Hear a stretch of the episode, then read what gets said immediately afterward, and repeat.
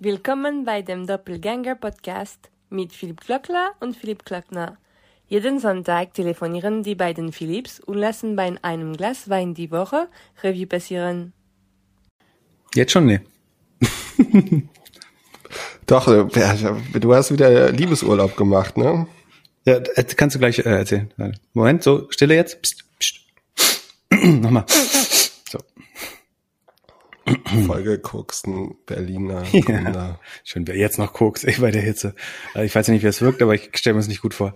Ähm Und das lässt einfach drin. ähm, ja.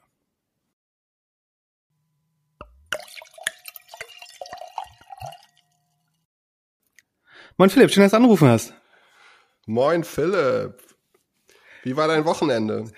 Äh, großartig. Ich bin der, der Affenhitze in Berlin ein bisschen entflohen, aber bin jetzt äh, zurück in meine Dachgeschosswohnung bei gefühlten 45 Grad äh, und schwitze wie ein äh, Schwein und äh, mein Internet ist auch aus. Ich, ich vermute, dass durch die Hitze der Widerstand in den Cables so hoch geworden ist, dass jetzt weder Fernsehen noch Internet funktionieren. Außerdem ist es mega warm und wenn gleich irgendwelche Fenster knallen oder so, dann ist vielleicht doch noch ein Gewitter gekommen. Wie warm ist bei euch? Ja, auch recht warm. Aber es ist gut, dass dein Internet nicht funktioniert, dann kannst du dich wenigstens jetzt einmal auf unser Telefonat konzentrieren. Ja, genau. Ich bin jetzt auch über, ähm, über LTE drin. Ich hoffe, das hält. Ähm, wir probieren es mal. Der Hotspot meines äh, Telefons saugt an dem Akku so schnell, dass, obwohl es in der Ladeschale steht, ist ungefähr ein Prozent pro Minute verliert. Das heißt, wir sind heute definitiv unter 100 Minuten fertig, weil es ist gerade nochmal vollgeladen worden. Ich hoffe, es gibt dir Hoffnung. Entschuldige für die Unterbrechung. Sehr gut. Erste Frage äh, für, für heute. Wir haben ja am, am Donnerstag oder so kurz gesprochen und dann hast du das Wort Feierabendgründer erwähnt. Magst du mir mal eine Definition geben, was für dich ein Feierabendgründer ist? Feierabendgründer, äh, jemand, man, man würde erwarten, dass jemand, der was gründet, eigentlich 100, also wenn es mathematisch möglich wäre, 110 Prozent committed ist, ähm, sozusagen seine Zeit in das jeweilige Venture zu investieren. Und Feierabendgründer meine ich, wenn entweder jemand als was als ein sogenanntes Side Project macht, was glaube ich nicht geht. Ich glaube, es gibt wenig erfolgreiche Side Projects äh, auf der Welt, außer vielleicht äh, Square, aber wo, da muss man überlegen, was das Side Project von beiden ist oder war, aber ähm, oder ja, Leute, die so größtenteils noch bestenfalls mit neueren, neueren Kandidaten fürs Hiring hier und da mal einen Kaffee trinken gehen, aber ansonsten sich, sich wenig mit der ein, eigentlichen Steuerung des Unternehmens beschäftigen. Warum die Nachfrage? Nö, ich wollte einfach mal, mal, mal sehen, was du, wie, wie du das so siehst, weil es ja, ähm, in den letzten zehn Jahren wollte ja auf einmal jeder Gründer werden und jeder hat irgendwie so eine verschiedene oder andere Aufnahme dazu. Und ich frage mich gerade, ob ein Gründer so viel Zeit auf Twitter, LinkedIn, Instagram, TikTok und so verbringen sollte und die ganze Zeit erzählen sollte, wie gut er ist. Ähm, ich meine, wir sind da nicht ganz ausgeschlossen, wir, wir, wir twittern auch ziemlich viel ähm, oder ob er sich einfach irgendwie voll auf sein Ding konzentrieren sollte. Wen, meinst du da? Puh, du generell querbeet. Also es gibt ja eigentlich, finde ich, kaum noch Leute, die, also auf jeden Fall sind sie nicht sichtbar, die halt nicht äh, die ganze Zeit Content produzieren. Ja, ja. Fraglich, wie man. Und wenn du dann sagst 100% deiner Zeit, also ähm, ja, es wäre mal interessant zu sehen, eine Studie aus irgendwie LinkedIn und den ganzen Dingern, wie, wie viel Zeit die Leute da investieren, um sich in dem bestmöglichen Bild irgendwie darzustellen und äh, wie sich dann der Unternehmenswert irgendwie verändert. Wo, wobei ich das immer sehr erstaunlich oder äh, interessant finde, wenn Leute sich dann, obwohl sie Gründer von einer vermeintlich sehr großen oder erfolgreichen Company sind, äh, sich trotzdem Zeit haben, sich so also so relaxed äh, zu geben in sozialen Medien noch bin, habe ich so ein bisschen Neid für. So die Zeit, wo ich Gründer slash Geschäftsführer war, war jetzt eher nicht so, dass ich noch viel Zeit hatte, sozusagen an meinem Public Image zu arbeiten. Genau, ich werde schon gefragt, wie ich es überhaupt geschafft habe, dich äh, ein Zeitfenster von dir rauszuschneiden, um diesen Podcast wöchentlich zu machen. Also, siehst du, wie erfolgreich ich schaffe, den Eindruck zu erwecken, dass ich beschäftigt wäre. Ja, wobei die Leute, die mit dir arbeiten, sagen, dass du die ganze Zeit nur auf Facebook bist. Wen kennst du denn, der mit mir arbeitet? das unterstellt ja, dass ich arbeite. Nein, der, der, lass uns schnell das Thema wechseln, nicht, dass du in ein schlechteres Bild gerückt wirst, als du bist. Ähm, ja. Ich habe, wir haben ja schon über Neo Broker gesprochen, äh, zweite Folge, womöglich die beste Folge, die wir jemals aufgenommen haben. Ich habe die Tage jetzt public.com gefunden. Kennst du die? Ich habe noch einen Eiswürfel im Mund. Entschuldigung. Ähm, ich, ich trinke heute das erste Mal Wein mit Eiswürfel, weil, weil es wirklich so sauwarm hier ist, dass der Wein innerhalb von zehn Minuten warm wäre. Was trinken wir heute? Ich trinke ein äh, Zweigelt Rosé von der Domain Andau aus Österreich. Ähm, äh, wie bitte? Du trinkst ein Rosé aus Österreich mit Eiswürfeln? Das äh, sieht so aus, als ob wir das Thema Wein aus unserem Podcast streichen müssen. Ja, das ist bei, bei der Hitze inzwischen alles, alles egal. Was trinkst du denn? Ich trinke den Wein, den du mir zugeschickt hast, hier äh, von dem Bitburger Erben. Das ist eine gute Wahl. Welcher ist diesmal? Äh, irgendein Riesling. Irgendein Riesling. Na gut. Ähm, aber du hast mich gefragt nach public.com. Ähm, das, also was ich darüber weiß, ist, das ist sozusagen ein Robin Hood Klon, wenn man so möchte, aber in, in gut im moralischen Sinne. Also ähm, weniger auf Gamification an, ausgelegt und mit der Möglichkeit, in so Patterns zu investieren. Also dass du sagst, du möchtest nur ESG-konforme, also irgendwie besonders nachhaltige Unternehmen fördern, du möchtest dein Geld nicht an irgendwelche äh, Waffenproduzenten gehend und so weiter. Das ist mein Verständnis davon, aber korrigier das gern. Ja, ich habe nur ganz kurz reingeguckt. Man kann die App natürlich in Deutschland nicht, äh, nicht runterladen, aber äh, sie sah auf jeden Fall sehr nett aus und man hat halt die Profile der verschiedenen Leute gesehen. Also ich habe es gesehen bei jemandem, der das als Twitter-Bio hatte und äh, konnte dann direkt sehen, wo er irgendwie richtige oder falsche Entscheidungen getroffen hat. Ach, ist es so ähm, Social Trading, so wie ähm, ja. so wie Wikifolio und so, wo ich sehen kann, wie die sich geschlagen haben. Ja, scheinbar. Also ich, ich habe danach den Link natürlich nicht mehr gefunden von dem Typen, aber ähm, ja, es sah auf jeden Fall sehr, sehr gut designt aus und irgendwie sehr ansprechend. Also ich fand es jetzt interessanter als äh, die Robin Hoods und die anderen Dinger, die es da so gibt. Ah ja, äh, sehe ich gerade. Ja, ganz äh, spannende Content-Strategie. Aber aus, aus Google-Sicht ein bisschen dünn vielleicht. Ähm, aber da gibt's noch keine, ich werde öfter mal gefragt, also ähm, ob Leute irgendwie meinen äh, Trades folgen könnten, äh, was ich aber bedenklich finde, weil aus ganz vieler Hinsicht. Ähm, und dafür gibt's noch keine so richtig. Du kannst es über eToro machen, aber das ist eine CFD-Plattform. Äh, das ähm, ist nicht ganz einfach. Das ist nicht wirklich wie Aktien kaufen. Ähm, und ich glaube, bei Wikifolio geht das ein bisschen, aber eine wirklich so barrierefreie oder niedrigschwelle, lö, niedrigschwellige Lösung ähm, gibt dafür noch nicht. Ähm, sieht aber ganz gut aus auf den ersten Blick. Muss ich mir nochmal genau anschauen.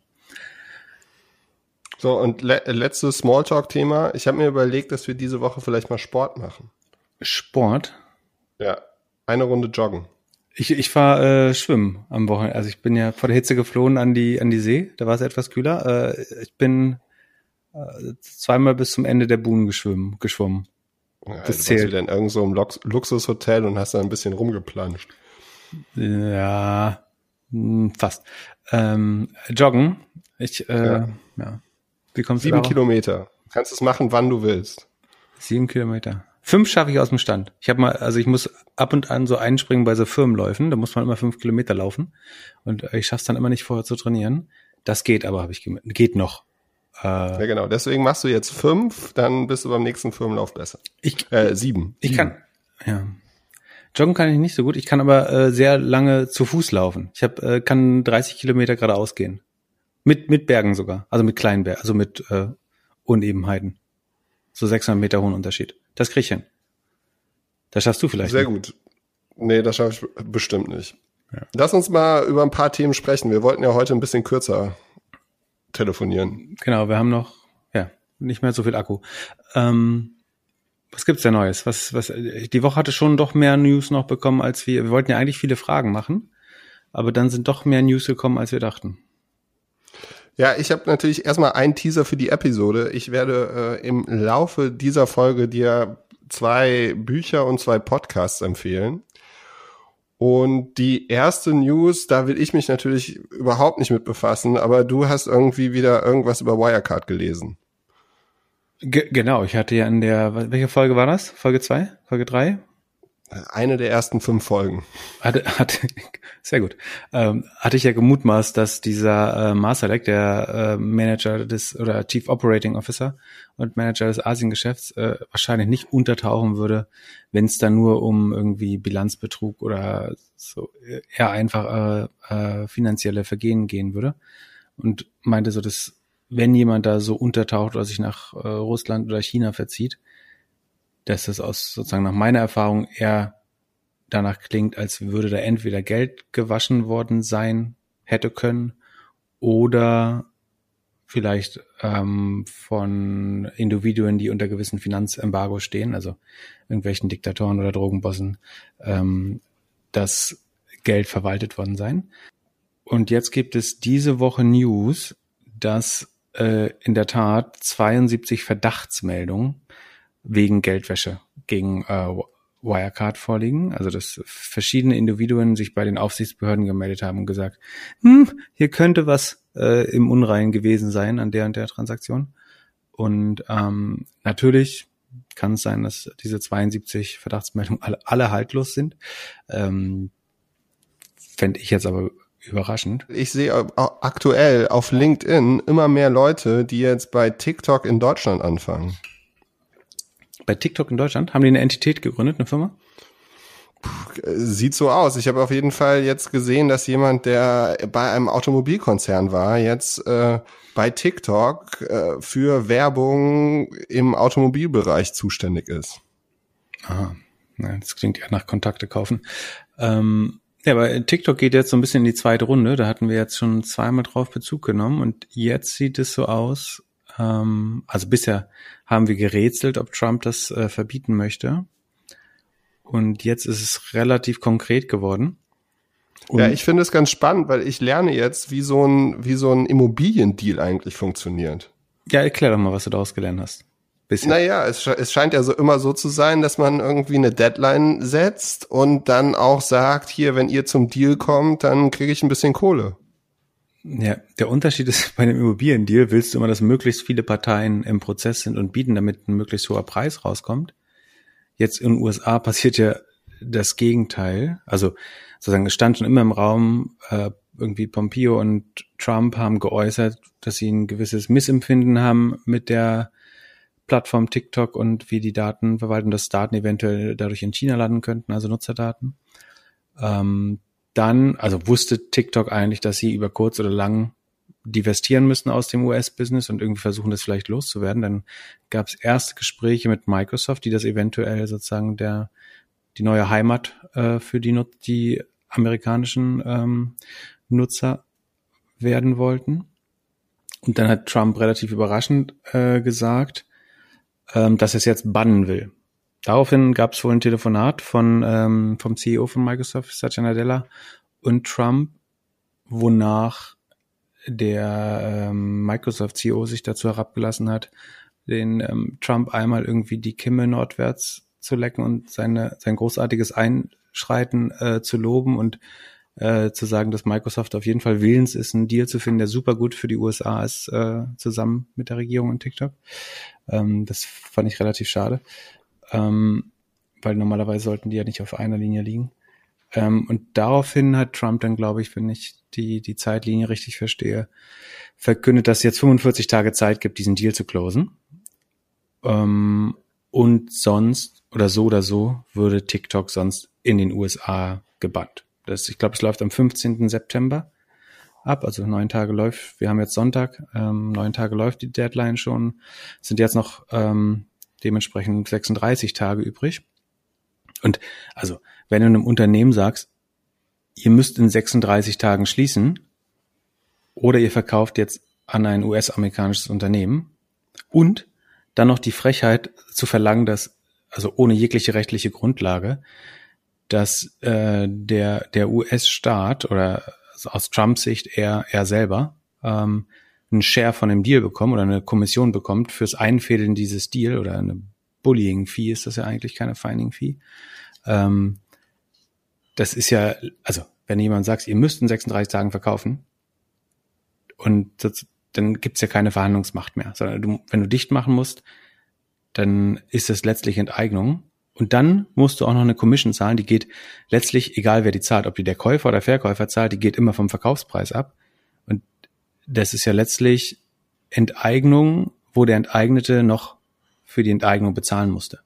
Das hatten wir irgendwie auf deutschem Boden 1938 das letzte Mal.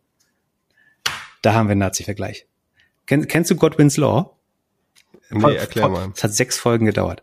Ähm, Gott, das ist, glaube ich, nach Mike, Michael, Mike äh, Godwin, der hat das Theorem aufgestellt, dass es im Internet in Online-Diskussionen die Wahrscheinlichkeit, dass es zu einem Nazi-Vergleich kommt, sozusagen mit der Anzahl der Kom Kommentare oder Beiträge, sich asymptotisch an 100 Prozent annähert. Also dass es fast sicher ist, dass oder nur eine Frage der Zeit ist, bis es in einer Online-Diskussion ähm, zu einem Nazi-Vergleich kommt.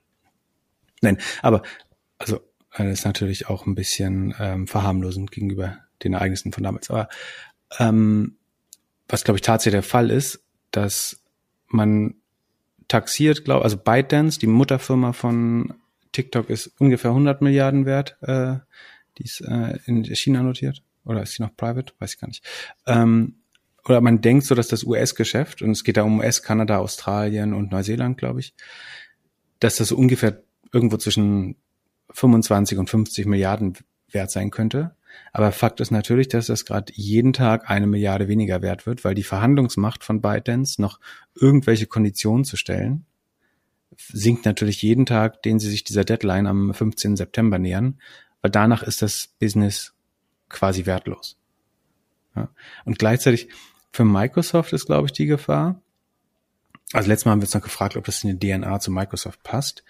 Ähm, da habe ich so ein bisschen vergessen, dass Microsoft ja schon auch teilweise eine jüngere Audience hast. Ne? Also du hast du hast ja Xbox, äh, das ist ja ein eher junges Publikum und äh, Minecraft haben, haben sie auch schon gekauft. Also so verstaubt, wie ich das äh, wahrgenommen habe. Äh, also es definitiv das Image, was ich hatte, aber das war nicht ganz realitätsgetreu. Ja, aber sie glauben auch immer, dass, oder sie stellen sich immer die Frage, ob das überhaupt richtig für sie ist. Also Xbox macht irgendwie, ich glaube, acht Prozent vom Umsatz. Dann haben sie ja dieses Mixer-Ding haben sie ja wieder dicht gemacht. Und ja, die Frage ist, ob B2C irgendwie und junge Audience für die nicht eigentlich komplett off-focus ist. Ja, nicht ganz einfach bis hinzubekommen also ich sozusagen strategisch finde ich es auch immer noch nicht mega offensichtlich. Ähm, Mich würde mal interessieren, wer das noch kaufen könnte. Also es kann ja jetzt bis Mitte September auch noch irgendjemand anders sagen, hier, ich hätte gerne, ich würde gerne. Ja, es werden so relativ willkürlich Namen in den Ring geschmissen, aber ich finde nichts offensichtlich. Was, was, was relativ klar ist, glaube ich, finde ich, ist, wer ist der größte Profiteur, wenn TikTok nicht verkauft wird oder einfach nur verkrüppelt wird, deiner Meinung nach? Marky Mark. Genau.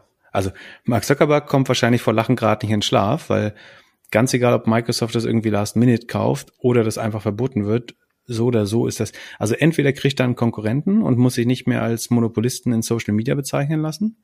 Gleichzeitig wird ihn Microsoft jetzt wahrscheinlich nicht total erschrecken als Konkurrent. Äh, das ist, glaube ich, ein ganz angenehmer Runner-up. Also wenn du Google fragst, ich glaube, Google würde im Jahr fünf Milliarden zahlen, damit die Bing-Suche da bleibt, damit sie nicht so klar Monopolist sind, sondern weil sie immer sagen können, Bing hat noch acht bis zehn Prozent Marktanteil.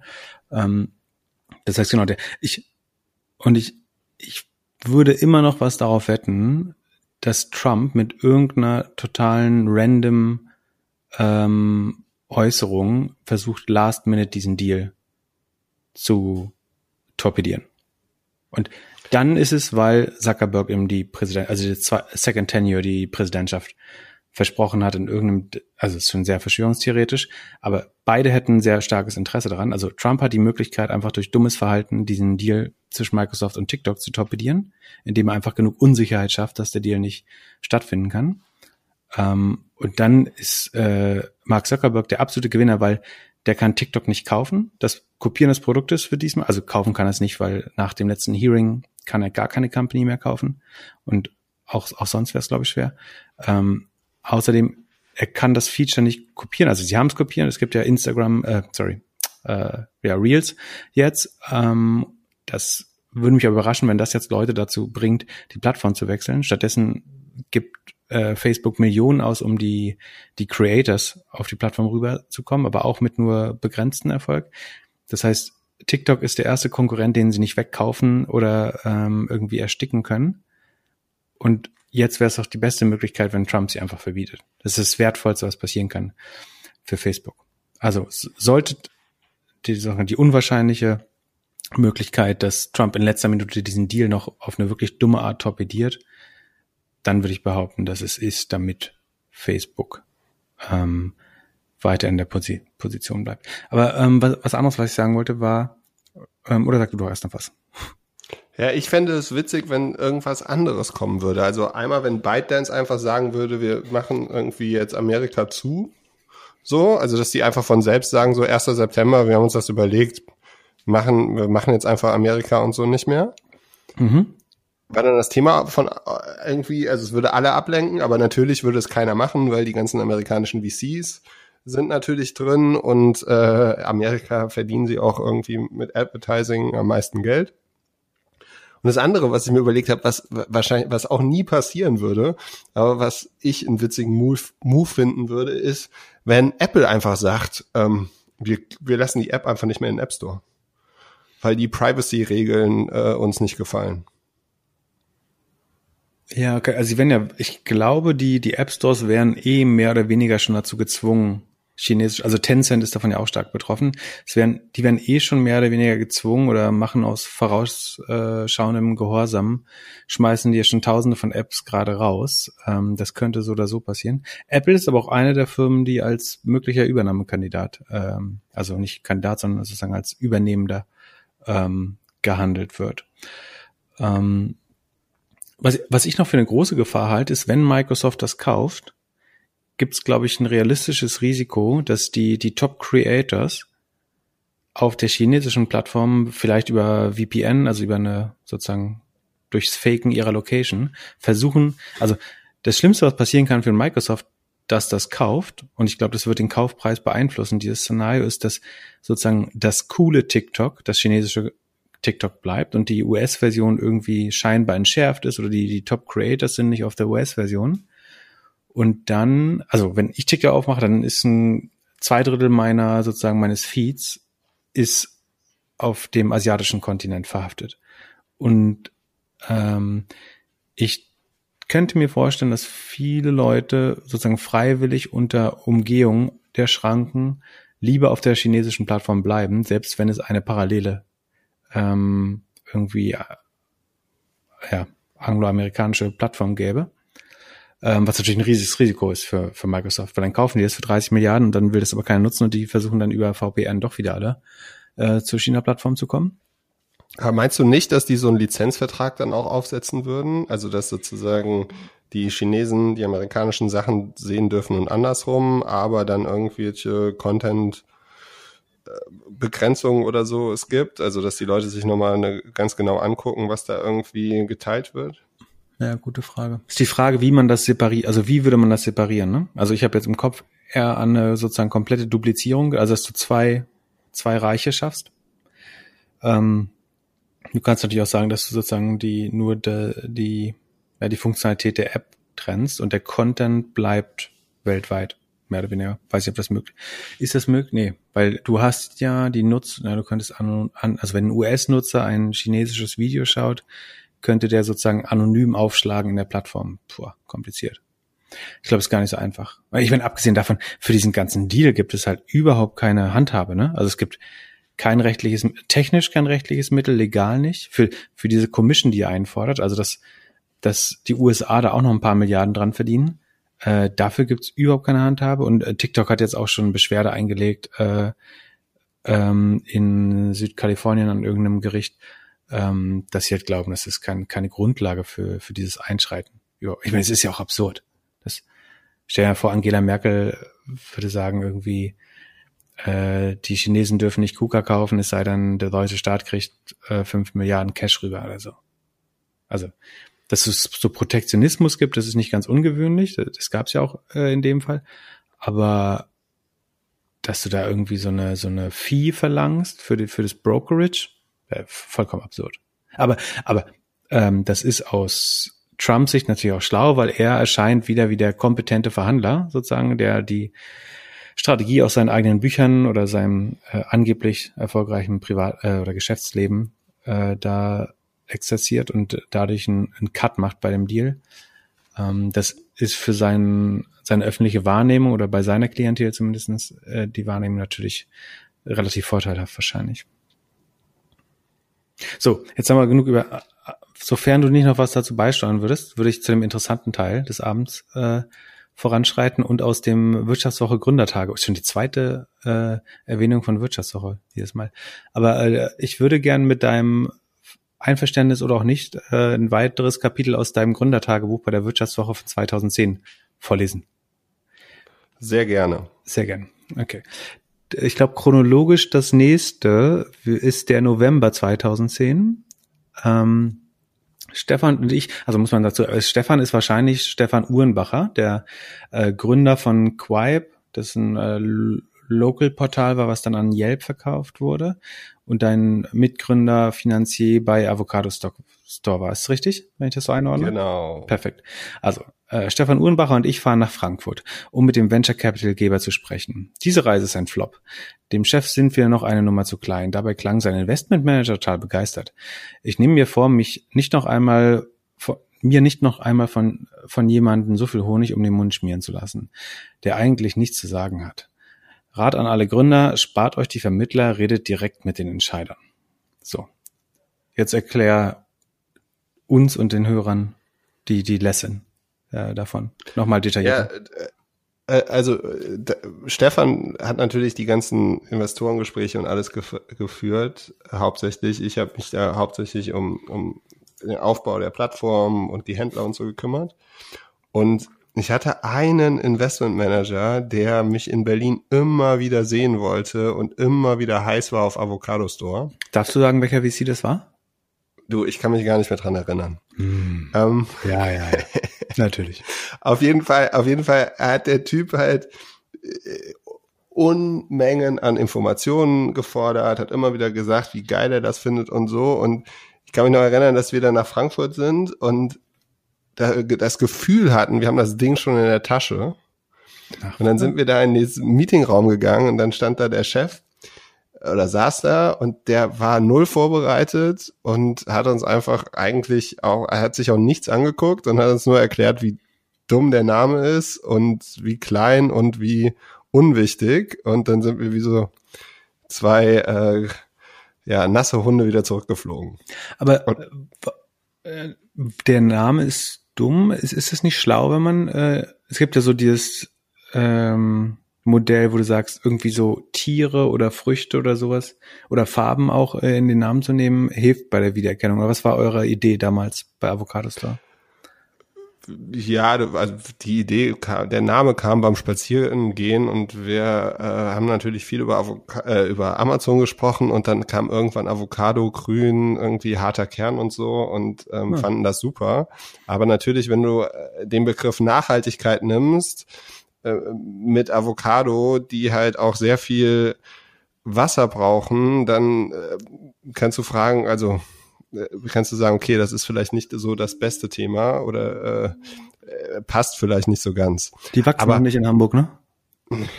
Es ist, äh, das Interessante an der Nummer war halt einfach so der, man merkt halt als Gründer relativ schnell so das Machtverhältnis äh, zwischen VCs und Gründern so. Man ist sehr schnell sehr gefragt und auch sehr schnell überhaupt nicht mehr gefragt. Äh, und äh, halt die Investmentmanager, die halt, die versuchen halt einfach Deals zu machen, scheinen aber dann außer die Vorbereitung nicht wirklich entscheiden zu können. Auf jeden Fall in, bei ein paar VCs. Keine Ahnung, wie das heutzutage ist. Aber damals war das so die, die erste große Niederlage. Und natürlich war das Ding damals viel zu klein, so, ne? Also, jetzt rückblickend. Ich hätte mir nur damals gewünscht, dass wir irgendwie nicht so viel Zeit verplempert hätten und ich den Typen halt nicht dreimal getroffen hätte. Ja. Möchtest du noch mal was gründen? Du, äh, ich glaube, dass Gründen immer das Schwierigste, aber Beste ist, um erfolgreich irgendwie was durchzubringen. Äh, Beratung ist immer einfach, angestellt sein ist auch einfach so. Ähm, aber so gründen muss man halt auch echt lange an einem Thema bleiben und ähm, und ist so für mich die Königsdisziplin. Habe ich verstanden. Beratung, Bauern, äh, Gründen, König. Ähm, kommen wir zum Weekly Exercise. Ähm, was sind denn die Fortschritte beim, beim Podcast SEO diese Woche? Also, äh, am Montag haben wir ja gestartet und haben so ein paar äh, hässliche Bilder geteilt. Ähm, das war so semi-erfolgreich. Wir hätten uns natürlich mehr Likes gewünscht. Oder? Ja, hat nicht so richtig. Also die Hypothese war, ich, also wir hatten uns darüber unterhalten, ich gebe das jetzt mal wieder, aber ähm, das Teilen von Podcasts in sozialen Medien bekommt natürlicherweise kein hohes Engagement und ich glaube, das ist, weil du ja zwangsläufig Leute auf eine andere Plattform verweist. Also wenn ich auf Facebook poste, das ist der neue Podcast, muss man unbedingt hören, weil dann wäre sozusagen aus unserer Sicht das beste Ergebnis, der Nutzer klickt darauf und hört das dann irgendwie in Spotify oder auf der Plattform seiner Wahl, auf Apple Podcast, Stitcher, iHeartRadio, was ist hier. Und das ist aus Sicht der linkgebenden Plattform natürlich ein Totalverlust, weil du, du wechselst die Plattform, du gehst raus, das Engagement geht runter. Das heißt, das Machine Learning muss eigentlich lernen, Links zu Podcasts oder zu bestimmten Plattformen, und ich glaube, wo der Link hinzeigt, ist bestimmt eine Dimension im Modell, ähm, den gebe ich immer eher wenig Engagement, weil damit verliere ich einen Nutzer aus meinem Universum und das will eine Plattform wie Facebook oder wie Twitter oder wie LinkedIn eher nicht. Das heißt, ich behaupte im Vergleich zu einem Foto teilen oder einer kontroversen These teilen, ist es eher schwerer, mit einem Link zu einem Podcast Reichweite zu bekommen auf Social Media Plattformen. Deswegen haben wir überlegt, ob wir das mit so einem äh, Foto, mit so einem markanten Statement so ein bisschen hacken können. Das lief aber nicht so viel besser. Das war jetzt auch sehr beta, glaube ich. Ähm, aber ich glaube, es ist prinzipiell schwer, Traffic aus sozialen Medien in Podcast rüber zu schaufeln, weil eben die Plattform gelernt haben, dass sie das eher Nutzer kostet. Und ich bin in der Attention Economy ist es ja auch total logisch, dass je mehr Leute Podcast, also je, mehr du Podcast hörst, desto weniger kannst du äh, irgendwie sinnlos auf Facebook rumsurfen. Kann, kann man schon auch parallel machen, aber sozusagen die Attention ist mehr oder weniger auf einer Plattform dann. Ähm, deswegen macht das Sinn. Ähm, deswegen haben wir noch keine. Ja, ich fände gut, ich fände gut, jetzt ein zweites Experiment zu machen, das auch du machst, weil du ja mehr Reach hast. Also es wäre gut, wenn du morgen früh joggen gehen würdest und dann beim Joggen ein Selfie-Video für Instagram und LinkedIn machst, indem du die Hauptpunkte dieses Telefonats dann nochmal preisgibst. Ja, ich bin, bei dem Wetter joggen ist äh, wegen der Ozonwerte gefährlich, habe ich gehört. Man äh, darf da nicht so viel joggen bei dem Wetter. Ist gar nicht gut, die Anstrengung. Sind 35. Gut, aber ich habe noch ein paar, ich habe noch ein paar andere Sachen gemacht, äh, beziehungsweise mir überlegt. Also äh, Daniel, mit dem ich vorletzte Woche telefoniert habe von Maniac Studios, der hat mir gesagt, dass man bei Apple tatsächlich so eine Anfrage machen kann, um dann promoted zu werden oder halt bei New und äh, äh Recommended oder sowas irgendwie da drin zu sein. Und dann habe ich mir das angeguckt und war so kurz davor, da steht dann so drin, warum sollten wir gefeatured werden, was machen wir, bla bla bla. Und dann gibt's einen Link, wo man dann nochmal extra ähm, Artwork irgendwie hochladen muss und so weiter. Und das habe ich so ausgefüllt ein bisschen und dann habe ich mir gedacht, nee, ist wahrscheinlich noch zu früh und eigentlich, äh, eigentlich wollen wir doch lieber unser kleines Restaurant haben mit den paar, paar Kunden, die wir auch kennen. Das Gute, was ich aber gefunden habe, war so ein, ähm, so ein Link zu einer Validate-Seite, wo man halt den RSS-Feed reinhaut und dann sieht man so, was alles gut und was alles schlecht ist. Ähm, und da habe ich tatsächlich gesehen, dass unser Bild noch für iTunes zu groß ist. Deswegen sind wir auf iTunes hauptsächlich schwarz-weiß, wobei wir bei Spotify äh, schon in bunt sind. Und das sehen wir noch als Vorteil mit dem Bund, genau. Genau, und sonst habe ich noch mit zwei anderen Leuten telefoniert. Ähm, eine, ähm, Annika Prost, die macht Podcast Wonder. Die hat mir erklärt, dass wir in das Transkript, da sollten wir auf jeden Fall so die fünf bis zehn wichtigsten Timestamps reinsetzen. Und äh, da, ja, das sollten wir auf jeden Fall auch machen. Das ist so eine Zeitfrage. Wenn ich da äh, einschreiten darf, also, oder warum sollten wir das machen? Gibt es da eine Hypothese? Äh, nicht so wirklich. Wäre für den Hörer besser. Wir könnten, äh, also dein Gegenargument wird wahrscheinlich sein, wenn wir die Timestamps reinsetzen, dann hören die Leute nicht das ganze Ding, sondern äh, schauen immer nur, wo die interessanten Punkte sind. Genau, nur das komplette Gegenteil. Und zwar ähm, habe ich jetzt endlich mal ein bisschen Zeit gehabt, äh, mich damit zu beschäftigen, oder zumindest mir die Zahlen anzuschauen. Also nicht das äh, Common Knowledge, was wahrscheinlich so so falsch ist, sondern äh, ich habe mir die Zahlen bei Spotify mal angeschaut. Ähm, und ich war überrascht, dass sozusagen nach dem Initial Drop, also wenn in der ersten Minute irgendwie 20 Prozent der Hörer wegfallen, was meiner Meinung nach, glaube ich, vor allen Dingen ist, weil der Podcast anfängt zu spielen, ohne dass der Nutzer das wollte. Also dass man einfach hört, oh Gott, jetzt kommt die gleiche Episode nochmal und dann stoppe ich das kurz. Danach gibt's ja irgendwie 95 bis 98 Prozent Retention. Also da verlieren wir ja fast nie, also für den Rest der Folge, wenn die erste Minute vorbei ist, dann bleibt es ja auf einem Level. Das heißt, die Leute hören unheimlich äh, stark durch. Ähm, da würde ich eher glauben, die Leute brauchen gar nicht so Sprungmarken. Oder? Also ich, ich glaube ja, dass die Leute uns nachts hören zum Einschlafen und bei deinen langen Monologen am besten einschlafen können. Und das ist unheimlich gut für die Durchhörrate. Oder? Ja, vielen Dank. Nach, mein, nach ja, meinem Verständnis. Okay, das war, das hast du äh, von der jungen, wie hieß die junge Dame?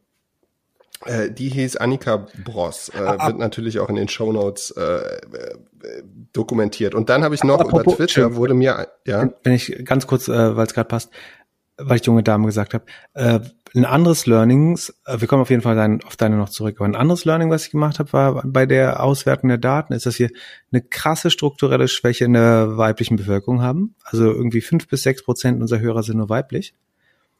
Das erschließt sich mir noch nicht 100 Prozent. Also ich würde mit 60, 70 Prozent äh, männlich rechnen, aber sozusagen, das so niedrig ist, äh, fand ich erschreckend. Ist ja auch nicht, dass wir hier über irgendwie äh, Fußballautos und Hupen reden oder so. Also fand ich, also dass es niedrig ist, hätte ich erwartet, aber nicht, dass es so niedrig ist. Ähm, ich fände, äh, Aufruf dieses Mal an die Hörer ist vielleicht, wir würden von den Damen gern wissen, was man noch anders machen könnte oder was der Grund ist, warum Frauen das weniger gern oder weniger oft hören. Das würde mich wirklich interessieren. Hast ähm, du deine Follower mal auf LinkedIn ausgewertet, wie viel Prozent davon Frauen sind? Nee, kann man das? Keine Ahnung. Wir müssen mal Bützer fragen. Ja. Ich finde, es stellt ja diese These so ein bisschen in Frage, dass dann auf irgendwelchen Events trotzdem Quoten verfolgt werden, die sozusagen nach der Maßgabe dann, also wenn du davon ausgehst, dass wir jetzt nicht aktiv oder ähm, unterbewusst vorselektieren durch den Content oder den wir produzieren, dann stellt das ja die, Fra äh, die Position in Frage, ob man irgendwelche Quoten verfolgen sollen, wenn gewisse Themen eben dann so starke Überlast in, in der Geschlechterverteilung haben. Ähm, aber ich würde es vor allen Dingen gerne besser verstehen und auch ändern. Äh, ich fände fänd es ja schade, wenn das sozusagen äh, eine, ein Sausage-Fest wird. Ähm, und das andere ist, dass wir in Österreich und in der Schweiz stark unter, unterindexiert sind. Man würde normalerweise erwarten, dass die Österreich und die Schweiz ungefähr zehn Prozent ausmachen von den Deutschlandhörern. Da sind wir aber weit drunter. Dafür haben wir unheimlich viele Leute aus Zypern und Malta. Ich weiß nicht, ob das gut ist, aber ähm, das habe ich mich auch gefragt, warum, vielleicht weil ich Wien äh, in, in der zweiten Folge so ein bisschen schlecht habe aussehen lassen, weil ich meinte, es wäre schöner ohne die Menschen dort.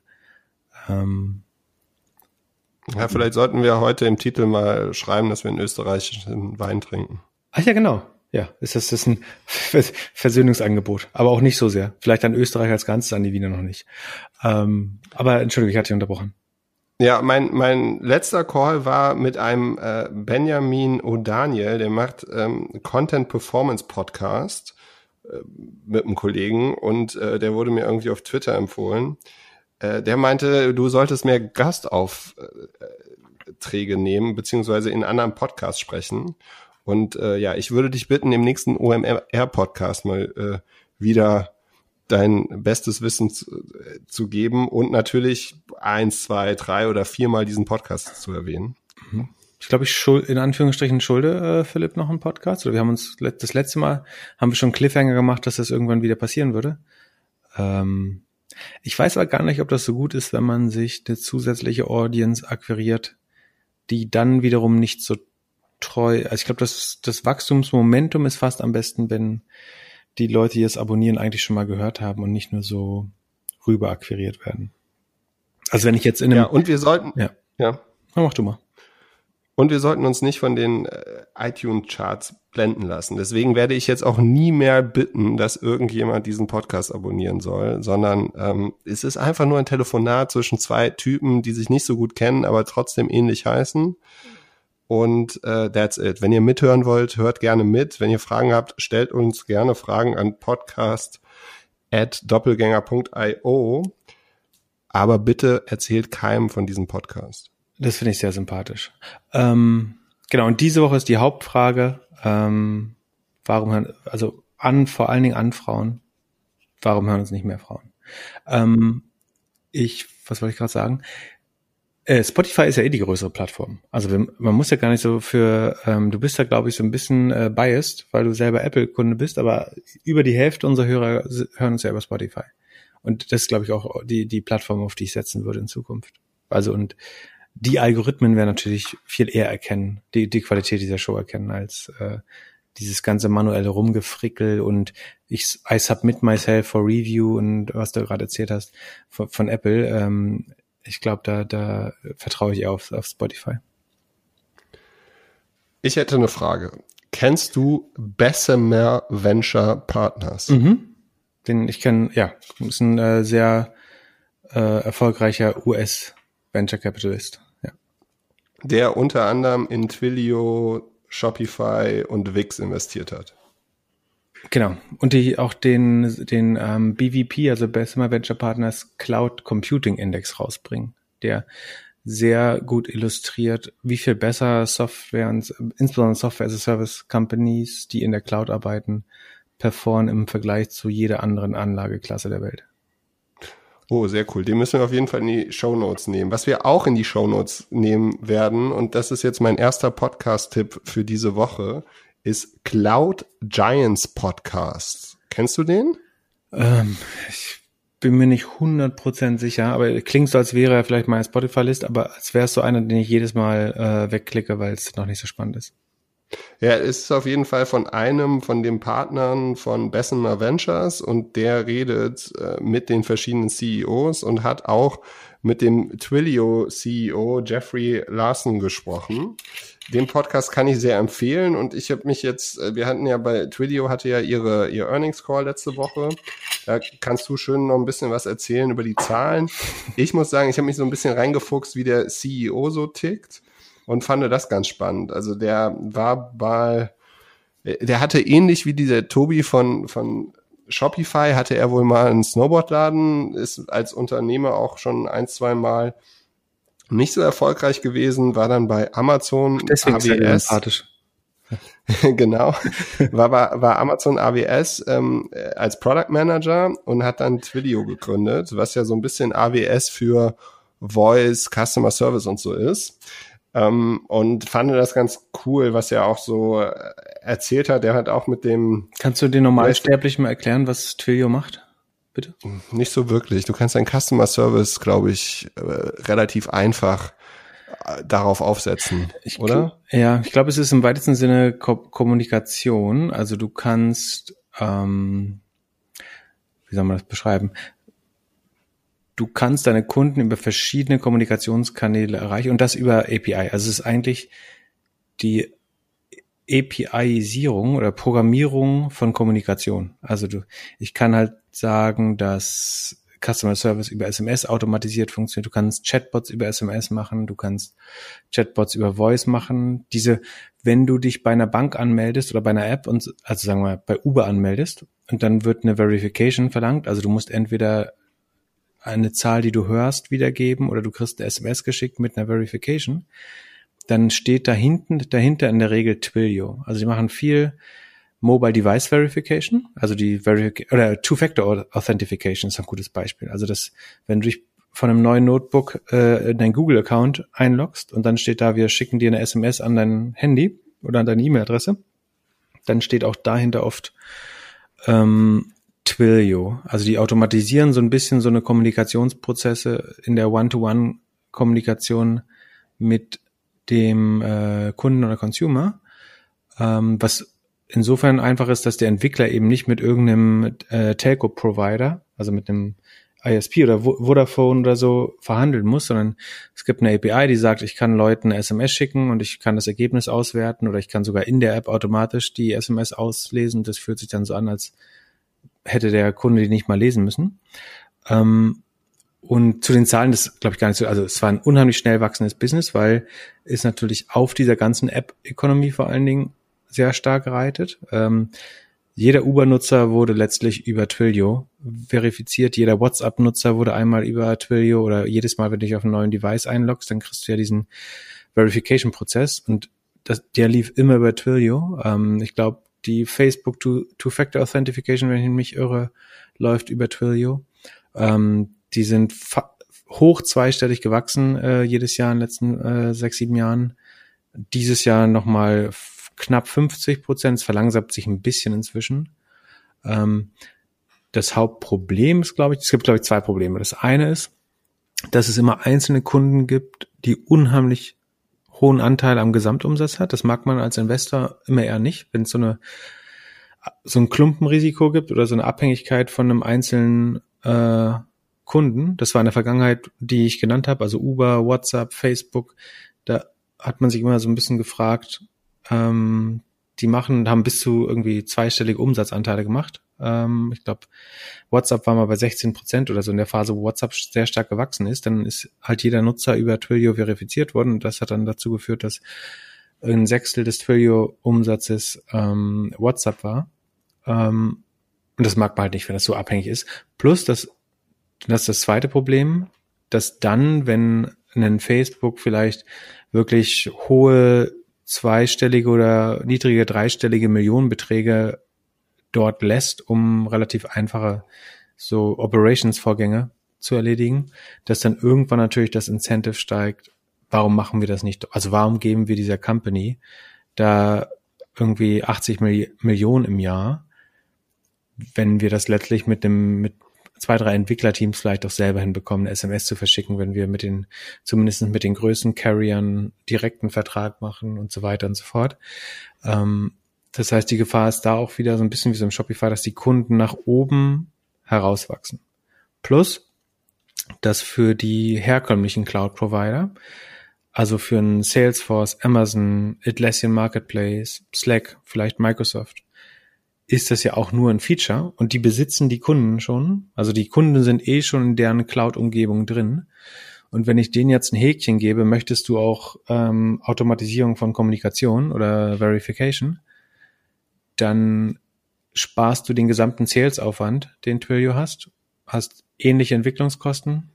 Ähm, und das ist, glaube ich, so ein bisschen die Gefahr, dass das so Commodity wird, dass jeder Cloud-Anbieter das eigentlich zu, zu Herstellungskosten selber anbieten kann. Und die sind letztlich auf der Scale, die die Cloud-Anbieter haben, sind die Herstellungskosten äh, unsagbar klein. Ähm, das man, also man darf auch, vielleicht ähm, stelle ich das auch so negativ dar. Insgesamt ist es ein wirklich unheimlich dynamisch wachsendes Business Twilio. Sozusagen, wenn man irgendwas Negatives finden wollte, dann wäre es die Abhängigkeit von einzelnen Kunden. Das weisen sie aber im Moment äh, inzwischen auch aus und ich glaube, die Top Ten Kunden machen inzwischen unter 20 Prozent des Gesamtumsatzes alle zusammen. Ähm, und das andere ist eben, dass es irgendwann von der Dienstleistung her so so einfach wird, dass es jeder Cloud-Anbieter mehr oder weniger nicht kostenlos, aber zu sehr günstigen Kosten mit anbieten kann.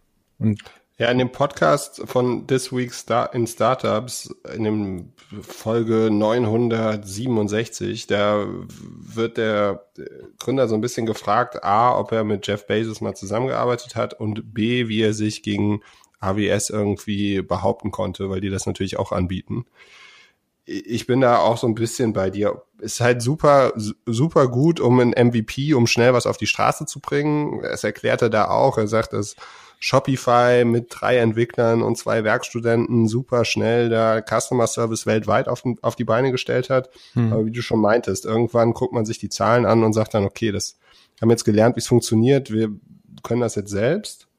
Meine Frage an dich wäre, ich habe so ein Forbes Cover gesehen von 2016, als die IPO gemacht haben, dass es irgendwie der sexiest Stock wäre. Äh, warst du damals schon so schlau und äh, hast in Twilio investiert? Ähm, nein, und es war ein Fehler. Also es ist definitiv eine der am besten gelaufenen Aktien der letzten äh, fünf, sechs Jahre. Ähm, und das ist so eine Aktie, so ein bisschen wie Amazon auch, die zu jedem Zeitpunkt zu teuer wirkt. Und dann wächst sie aber irgendwie 70, 80 Prozent pro Jahr und rechtfertigt diesen Preis schon über die lange Zeit immer wieder. Ähm, ich glaube, das ist, also was spannend, um jetzt nochmal das Positive auch zu sagen, ne, das hat absolut infrastrukturelle Rolle im Internet. Also jedes neue Startup, was irgendwie auf die Welt kommt oder jede Wachstumscompany, die erstmals in so ein Verification oder Customer Support oder irgendwas, was sozusagen, wo du Telekommunikation oder Video, Audio ähm, Kontakt zum Kunden automatisieren willst, da wird Twilio wahrscheinlich immer sozusagen die, die erste Anlaufstelle sein. Ähm, und es profitiert sozusagen in dieser infrastrukturellen Rolle, profitiert es unheimlich stark vom Wachstum des Gesamtökosystems. Ähm, nee, habe ich tatsächlich, ich habe oft darüber nachgedacht und es erschien mir immer zu teuer, weil es so dynamisch gelaufen ist.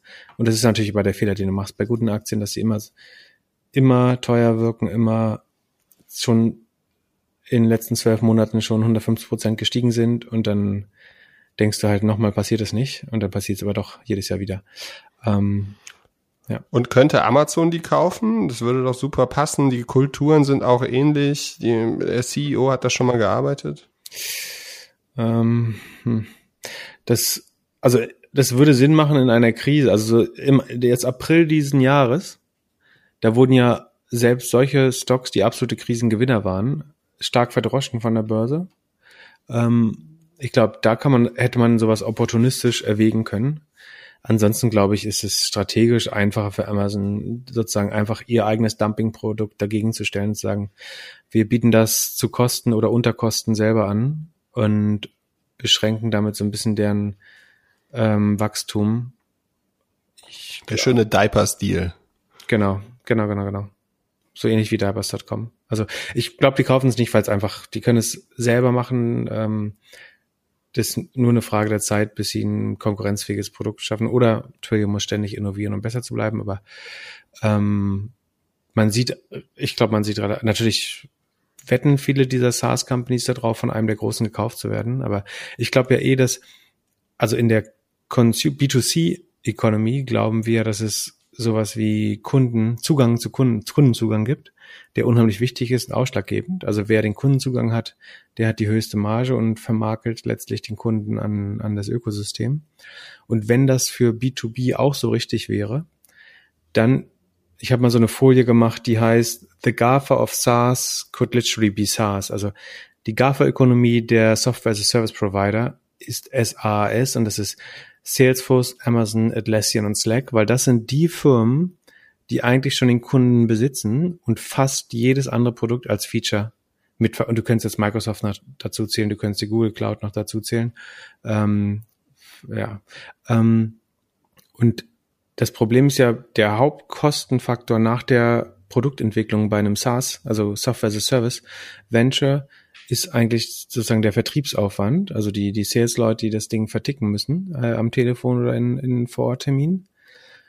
Und das Problem haben die Plattformen, also die B2B-Plattformen, die Cloud-Plattformen, wie Salesforce, Amazon äh, und so weiter, halt nicht mehr, weil die müssen nur in ihrem Backend oder in ihrem, ja, in ihrem Admin-Panel der Kunden müssen die nur ein Häkchen machen, möchtest du jetzt auch sowas wie Mailchimp haben? Möchtest du jetzt auch sowas wie Twilio haben? Und die verkaufen das letztlich mit dem Klick. Ja? Die haben eine bessere Value Proposition, ist wahrscheinlich günstiger, äh, ist ein vergleichbares Angebot und sie haben Zero Cost of Distribution. Also sie, sie müssen keinen Cent ausgeben, sie müssen keinen Sales-Mitarbeiter auf die Straße schicken, sondern sie sagen einfach ihren irgendwie eine Million existierenden Kunden möchtet ihr jetzt auch SendGrid ähm, E-Mail haben oder möchtet ihr jetzt sowas wie Mailchimp haben? Möchtet ihr ein, ein CRM haben? Möchtet ihr eine Attributionslogik haben? Ähm, deswegen finde ich es immer noch spannend, dass, ich meine, das Software-Service-Modell ist so vorteilhaft von der Kapitaleffizienz, dass man das trotzdem sich immer das lohnt, es ähm, trotzdem nochmal zu starten. Aber langfristig sind die, die Cloud-Plattformen eigentlich in der besseren Position da, weil sie es bei den Distributionskosten so viel sparen. Jetzt bin ich schon wieder relativ lang gewesen. Ich hätte zwei Buchtipps für dich. Also den einen ist wirklich ein Buchtipp, den habe ich, das habe ich tatsächlich mal gelesen. Das heißt Setting the Table. Das mhm. geht so ein bisschen zurück auf den Vergleich, den wir in einer der ersten Folgen hatten. Du bist ja eher so derjenige, der Touri-Restaurants machen möchte. Ich würde lieber gerne ein Restaurant machen, in dem ich meine Kunden kenne. Das ist eine Unterstellung. Ich lasse sie dir. Ja. Go ahead. Auf jeden Fall, äh, Setting the Table ist von einem Amerikaner aus New York, der halt verschiedene Restaurants hat und dann anhand von seinem Restaurant-Business äh, erklärt, wie man ein guter Manager, guter Unternehmer ist. Und das zweite Buch heißt Reboot. Das habe ich tatsächlich nicht gelesen, wurde aber in einem der Podcasts von dem CEO von Twilio empfohlen und dieser äh, Jerry, der das Ding geschrieben hat, der sei sein Coach. Also wer jetzt irgendwie das Gefühl hat, er braucht ein Coaching-Buch, um ein besserer Unternehmer oder Manager zu werden, der sollte sich vielleicht mal Reboot angucken. Ja.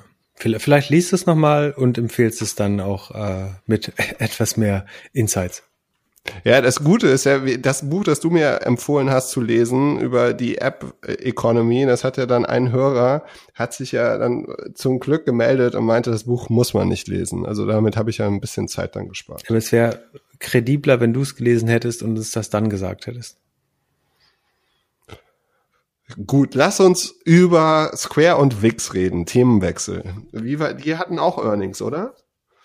I have to set the record straight. Uh, über das Restaurant. Tatsächlich wäre es mein Traum. Also, äh, du glaubst es vielleicht nicht, weil wir nicht, uns nicht lang genug und gut genug kennen, aber wenn ich ein Restaurant gründen wäre, dann wäre es tatsächlich eins mit vier, fünf Tischen, äh, wo, wo ich selber koche für einen sehr kleinen Kreis von Leuten und zu auch vollkommen normalen Preisen. Ähm, nur um das zu sagen, weil du das gerade so beabsichtigt misscharakterisiert hast. Ähm, aber du wolltest weiter? Entschuldigung, das muss ich nur gerade klarstellen. Ja, du versuchst dein Image irgendwie glatt zu polieren, mm, so wie mm. Maschmeyer jetzt. Das oh, ja, wie ich wie Maschmeyer. Soweit sind wir jetzt schon, ja? Erklär mir mal, was bei, bei, bei Square und bei Wix so los war. Ja, ähm, also genau, wir besprechen die die Aktien, die diese letzte Woche reported haben. Ähm, ich muss also Twilio habe ich nicht im, also Twilio habe ich sozusagen verpasst oder mich immer wieder aktiv und dummerweise dagegen entschieden. Äh, Square und Wix ähm, habe ich selber immer, also bin ich investiert drin. Das heißt in der Regel, dass ich irgendwas zwischen zwei und vier Prozent äh, meines Aktienvermögens äh, darin habe. Ähm, Angeber. Square, wieso ist das denn Angeberei? Gut, mach weiter. Weil, weil das heißt, dass ich mir mehr als 30 verschiedene Aktien leisten kann? Hä? Was Robinhood alles möglich macht. ja, Fractional Shares, genau. Ähm, also Square ist ein Zahlungsdienstleister, de, dessen C äh, CEO kurioser war, also wenn ich ein bisschen Probleme mit dem Sprechen habe, liegt es heute ausnahmsweise nicht am Wein, sondern an der Hitze. Es ist schwer zu funktionieren bei der Hitze.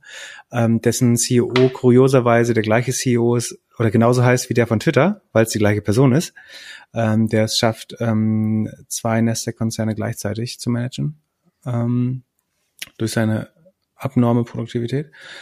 Und Square war ursprünglich eine Payment oder ist immer noch eine Payment-Plattform. Das heißt, ähm, das sind so kleine Devices, die man ans iPhone ranklebt oder die man auf dem Tisch stehen hat. Ich glaube, die müssen nicht mal am iPhone dran sein inzwischen, aber ähm, womit du quasi ähm, Kartenpayments akzeptieren kannst. Das kann ein das äh, prominenteste Beispiel ist, glaube ich, Bettler irgendwie in New York, die inzwischen Card Payments akzeptieren mittels Square. Es kann auch der kleine Coffeeshop sein, das kann irgendwie eine mobile Massagepraxis sein, das kann äh, ein Yoga-Trainer sein, was auch immer. Auf jeden Fall ermöglicht es zu minimalen Infrastrukturkosten oder minimalen Hardwarekosten jedem Kreditkarten Payments anzunehmen. Dazu muss man wissen, dass normalerweise, wenn man sich so ein, wie heißen die, Ingenico oder ähm, diese richtigen Kreditkartenterminals, die man jetzt in einem Supermarkt hätte oder so, die sind, haben relativ hohe Fixkosten jedes Jahr. Ähm, und bei Square ist es halt deutlich niedriger. So die, die EU-Alternativen sind so SumUp, P11 und so weiter. Ähm, also sehr kleines Device, sehr niedrige Kosten, ermöglichen auch den kleinsten Businesses Kreditkarten ähm, Zahlung zu akzeptieren, drücken dafür eine kleine Processing oder Payment Fee an Square ab. Das ist in den letzten Jahren immer sehr dynamisch gewachsen, ist jetzt durch Covid zurückgegangen, einfach weil viele Businesses geschlossen hatten und sozusagen, wenn deine Target Audience SMBs waren, dann war Covid schlecht für dich, weil die, zumindest in den USA geht's denen am schlechtesten, weil irgendwie der Walmart und Amazon haben noch auf und die ganzen kleinen Businesses äh, dürfen die Tür nicht aufmachen oder sind geschlossen wegen Lockdown. Aber sie haben außerdem auch einen PayPal Competitor gelauncht, das ist die sogenannte Cash App, die Geld ähm, so ein bisschen überflüssig macht, also oder Bargeld überflüssig macht. Ähm, ja, muss man sich vorstellen, wie PayPal noch ein bisschen niedrigschwelliger als, als App kann man irgendwie die Rechnung teilen mit Freunden, man kann Geld von A nach B schicken, ähm, einen Reisetrip irgendwie aufteilen unter den Kostenträgern. Ja. Ähm, Wann warst du das letzte Mal in Amerika? Ähm, 2008, vor zwei Jahren, glaube ich, 2018. Und also ich war auch das letzte Mal in Portland November 2018 und da hatte ich das Gefühl, ich konnte eigentlich nur noch über Square Terminals bezahlen. Und es war auch so ein bisschen wie Bezahlen der Zukunft, weil ich meine Apple Pay, äh, ich weiß nicht, ob Apple Pay, aber auf jeden Fall, man hat mit der Karte mit Tab bezahlt und man hat auch äh, sofort eine E-Mail bekommen mit der Rechnung und allem. Mhm. Also eigentlich so, wie man es am liebsten haben würde, wenn man irgendwie eine Rechnung haben möchte. Und es, also User Experience war immer super, super cool. Ist mir vor zwei Jahren auch gefallen. Und jetzt fällt mir übrigens, in der Deutschen Bahn wurden die, die Restaurant Coaches, oder wie heißt das, Dining Cars, die, na, das Bordrestaurant, ähm, wurde ausgestattet mit so einem ähnlichen kleinen Kartenlesegerät, ich glaube von einer in Deutschland beheimateten Firma namens Concardis, wo es dann immer so 45 Sekunden dauert, bevor dieses Mini-Gerät hochgefahren ist. Also vor jeder Transaktion fahren die das hoch. Keine Ahnung, vielleicht weil das Akku sonst so schnell runtergeht oder was auch immer. Auf jeden Fall fahren die das hoch und dann dauert sozusagen die Cashless Transaction länger, als hättest du mit Bargeld und Change, also Rückgeld, ähm, bezahlt. Was noch nicht so geil ist, wie die Experience die sein sollte. Genau. Mit sowas verdient äh, Square auf jeden Fall ähm, sein Geld, ist da wahrscheinlich marktführend, zumindestens in dem Segment SMBs, also ähm, KMUs, kleine und mittlere Unternehmen. Ähm, wobei, wie gesagt, von Corona ist das, der, diese Businessline eher advers ähm, beeinträchtigt. Also sie haben Geld, das Geschäft mit normalen Payment ist neun Prozent runtergegangen, aber das Online-Payment ist 50% gestiegen. Das kann das nicht kompensieren, aber ist jetzt ein Viertel des Gesamtumsatzes ist jetzt schon online äh, durch Corona.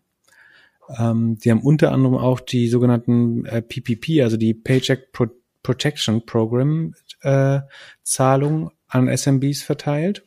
Also die USA haben ja eine Wirtschaftshilfe kreiert, damit ähm, Angestellte in kleinen und mittelgroßen Unternehmen weiter beschäftigt werden können. Und da haben sie die Distribution dieser, dieser Government Grants oder ähm, Kredite übernommen und über eine Milliarde an Kredite, Kredite an kleine und mittelgroße Geschäfte damit verteilt. Und das tatsächliche Wachstum kommt aber aus der, aus der Cash App. Also die Cash App ist, wie gesagt, so eine Art PayPal Competitor. Und es gibt dazu auch die Cash Card, das ist so eine schwarze Kreditkarte wie Revolut oder ähm, Monkey oder wie, wie die alle heißen. Ähm, und da gibt es inzwischen 30 Millionen Leute, die die Cash App nutzen. Das ist äh, 10% der US-Bevölkerung, also durchaus relevant. Und äh, 7 Millionen, die die Cash Card, also die dazugehörige Kreditkarte nutzen. Und das wiederum wächst sehr dynamisch. Und das ist auch, was, glaube ich, hauptsächlich das, das Wachstum von Square treibt. Ähm, den, den Umsatz kann man nicht mehr so richtig betrachten, weil über diese App kann man auch Bitcoins kaufen und das treibt den Umsatz, weil das sozusagen 100 Prozent in den Revenue, also in den Umsatz reingeht. Also ich, wenn ich über die App, da wurden jetzt im, im Wert von fast einer Milliarde ähm, Dollar Bitcoins gekauft. Da haben die eine Marge drauf, das ist wiederum gut, also da verdienen sie Geld dran.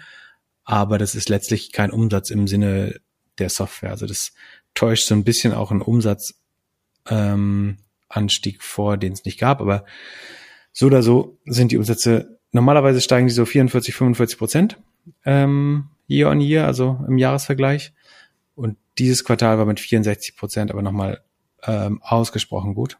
Und trotzdem war es nicht so gut, dass die Börse es äh, super gut fand. Das liegt so ein bisschen daran, dass bei diesen SaaS-Darlings, also diesen am schnellsten wachsenden Software-Stocks, ähm, die Erwartungen einfach so groß sind, dass selbst sehr gute Ergebnisse dann manchmal äh, abgestraft werden. Und Wix hat sich jetzt jeder irgendwie eine Webseite gebaut über Corona? Genau, Wix ist ein Website Creator, also so äh, vergleichbar wären am ersten, am ersten irgendwie Squarespace, Weebly, Jimdo in Deutschland oder die Website Creator von 1 und 1 Strato und so weiter. Ähm, die wurden als Corona-Gewinner gehandelt, ähm, haben insgesamt 5 Millionen zahlende Nutzer und machen so rund eine Milliarde Umsatz im Jahr, Run Rate, also auf Basis der letzten Ergebnisse ähm, und sind aber auch in der Vergangenheit sehr gut, sehr gut gelaufen. Hätte man die jetzt im April bei der Corona-Panik gekauft, hätte man heute schon 150 Prozent Gewinn gemacht äh, wieder. Wachsen immer noch mit 30 Prozent. Ähm, da, da hat sozusagen der Corona-Effekt aufs Revenue, also auf den Umsatz, noch nicht so 100 Prozent durchgeschlagen, aber sie haben 90 Prozent mehr Marketing ausgegeben und nach eigenen Ausgaben bei gleichen oder vergleichbaren KPIs. Also ihr ihre Customer Acquisition Cost oder das Verhältnis zwischen ähm, also CAC und LTV, also Customer Acquisition Cost und Customer Lifetime Value, hat sich nicht verschlechtert, obwohl sie doppelt so viel Geld ausgeben konnten. Was sehr, sehr positiv ist, wenn man versteht, wie sozusagen Skalierung funktioniert.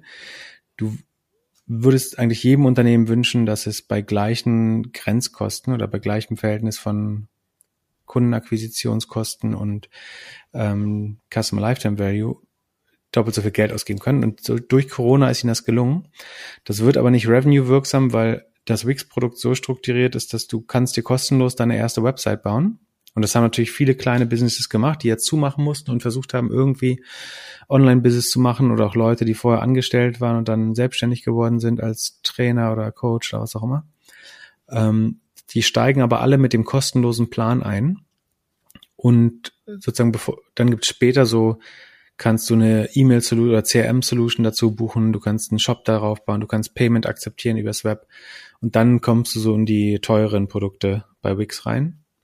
Ähm, das sieht man halt jetzt noch nicht 100% im Revenue. Also das Revenue, der Umsatz ist äh, nur relativ moderat gewachsen für Covid-Verhältnisse. Dafür ist die Kundenakquisition aber absolut durch die Decke gegangen. Sie haben neun Millionen neue registrierte Nutzer. Das sind noch nicht zahlende Nutzer, von denen sind nur 350.000 zahlend, aber sie haben neun Millionen, wenn man so will, E-Mail-Adressen gewonnen, die dabei sind, sich eine Webseite zu bauen. Und wenn man das jetzt ausrechnet, also sie haben 75 Millionen Dollar für Marketing ausgegeben in, äh, im, Q, also im zweiten Quartal. Das ist die größte Summe, die sie jemals ähm, ausgegeben haben, aber wie gesagt zu vergleichbaren Stückkosten. Und das ist das Spannende. Also sie konnten ähm, 90 Prozent mehr ausgeben, ohne einen Anstieg der relativen Kosten zu haben. Und sie glauben, dass sie für diese 75 Millionen Dollar im Schnitt 570 Millionen Dollar an Returns bekommen über den äh, Lifetime Value der Kunden, die sie da akquiriert haben. Was dann super spannend werden. Äh, die Börse hat es trotzdem abgestraft. Ich glaube aus zwei Gründen. Einerseits, weil man nicht versteht, dass dieses Marketing-Investment langfristig total spannend ist. Ähm, also dass man da sozusagen sehr preisgünstig Kunden, die später ergebniswirksam werden, ähm, akquirieren konnte. Und das andere ist schon, dass wenn deine Target Audience, und das trifft auf Square genauso zu, glaube ich, wenn deine Zielgruppe SMBs sind, dann wird dein Markt in den nächsten zwei Jahren in den USA nicht größer, weil viele davon einfach sterben würden. Also wenn diese ganzen Government Grant Programme, diese staatliche Unterstützung ausläuft, dann werden unheimlich viele kleine und mittelgroße Geschäfte einfach sterben. Ähm, und vielleicht auch der, der private Konsum zurückgehen. Also das ähm, Disposable Income der Bevölkerung wird zurückgehen. Das führt dazu, dass weitere Businesses sterben. Und wenn das deine Zielgruppe ist, dann kannst du noch so viele Kunden gewinnen, weil es ist dann wahrscheinlich anzunehmen, dass 10 bis 20 Prozent deiner Kunden ihre Rechnung nicht mehr bezahlen können, weil sie einfach out of business gehen. Und ich glaube, das ist so ein bisschen Angst, die man damit verbindet, äh, bei den Businesses, die sich an die ganz kleinen Händler ähm, richten. Also die Leute werden sich keinen Cappuccino mehr leisten können und ähm, die Läden werden nicht aufhaben. Was ist denn mit Luxusgütern?